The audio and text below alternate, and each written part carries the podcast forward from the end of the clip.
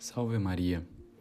Eu sou o Padre Leonardo e hoje, no dia 28 de janeiro de 2023, nós celebramos a memória de Santo Tomás de Aquino, o mais, o maior e mais insigne doutor da Igreja, o doutor angélico.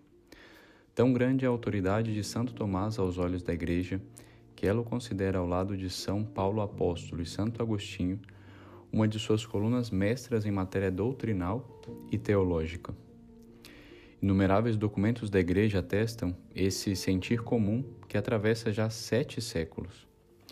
Não é exagero afirmar, com efeito, que mesmo antes de sua morte não houve Papa, desde Alexandre IV até os dias de hoje, que não tenha recomendado vivamente a obra de Santo Tomás de Aquino, na qual a razão humana, escreveu o Papa Leão XIII, alçou-se aos mais elevados cumes que lhe são possíveis, e a fé encontrou nas forças naturais da razão os mais numerosos e válidos auxílios para defender-se dos seus impugnadores.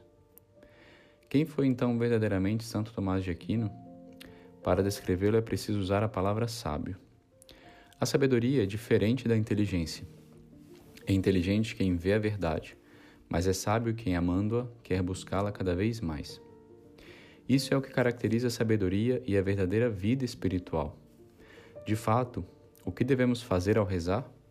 Devemos buscar uma verdade para amá-la. Não é possível na vida espiritual partir do amor desde o início. O amor se dá na vontade, e a vontade é uma potência para a qual é preciso colocar alguma luz, e é da inteligência que vêm nossas luzes. Na oração, a inteligência deve buscar a verdade, não por curiosidade ou por aumentar a própria cultura, mas para apresentá-la à vontade e deste modo amá-la. Assim, quando meditamos uma verdade de fé, o fazemos para amá-la mais e amar mais a Deus. Isso se vê desde o início da vida de Santo Tomás de Aquino, que ainda pequeno, aluno na abadia de Monte Cassino, ele pergunta: Quem é Deus? Ninguém ama o que não conhece, Santo Tomás sabia, como lhe diziam, que era preciso amar a Deus, mas ele também sabia ser necessário conhecê-lo para poder amá-lo. É a resposta dessa pergunta, quem é Deus, que ele dedicará toda a sua vida. Quantas vezes os biógrafos nos dizem que, ao descrever suas obras, Santo Tomás se detinha em oração. Quando ditava as suas muitas obras, se surgia alguma dificuldade, ele parava, ia até o crucifixo, abria os braços e rezava buscando a luz sobrenatural para continuar seus escritos. Porque somente os sábios, ou seja, os que conhecem e amam, são capazes de ensinar. Atestam-se vários fenômenos sobrenaturais também, êxtases místicos, em que Santo Tomás recebia de Deus as luzes e, no entanto, ainda dessa grandeza espiritual, o seu coração era como de uma criança, como disse uma vez seu secretário pessoal, o Frei Reginaldo. Após atender uma de suas últimas confissões, quando o santo estava prestes a expirar na abadia cisterciense de Fossa Nova, na Itália, ao terminar a confissão, Frei Reginaldo saiu chorando e pensando: atendi a confissão de uma criança. Assim como lemos no Evangelho de São Mateus que Jesus nos disse: Se não fordes como, como crianças, não entrareis no reino dos céus. Eis a grandeza do Santo Doutor um sábio que se reconhece pequeno diante da sabedoria divina, que se reconhece como uma criança que é ensinada por seu Pai e que é ensinada pelo próprio Deus através dessa luz sobrenatural da graça.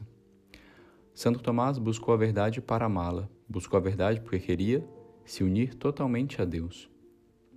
E com isso cumpriu a missão dos dominicanos, da ordem a qual ele pertencia, que é contemplata tradere, ou seja, transmitir a verdade contemplada um dos maiores atos de caridade para com o próximo. Caridade essa que visa tirar as pessoas das trevas da ignorância para, na verdade, uni-las a Deus. Porque se a nossa vocação é a união com Deus, como a esposa deseja e se une ao esposo, como amar a quem não conhecemos? Por isso, a memória que fazemos hoje de Santo Tomás de Aquino deve nos lembrar o quanto ainda nos falta para conhecer a Deus e seus mistérios e conhecendo mais a Deus, o quanto nos falta para amá-lo como ele merece ser amado e como ele nos amou, dando-se totalmente por nós na cruz, por meio de seu Filho Jesus. Para vermos como por trás de um homem sábio como Santo Tomás de Aquino estava uma fé viva e um grande amor a Deus, podemos recordar do episódio em que ele estava diante do crucifixo e Jesus lhe perguntou: Escreveste bem a meu respeito, Tomás. Que queres em recompensa?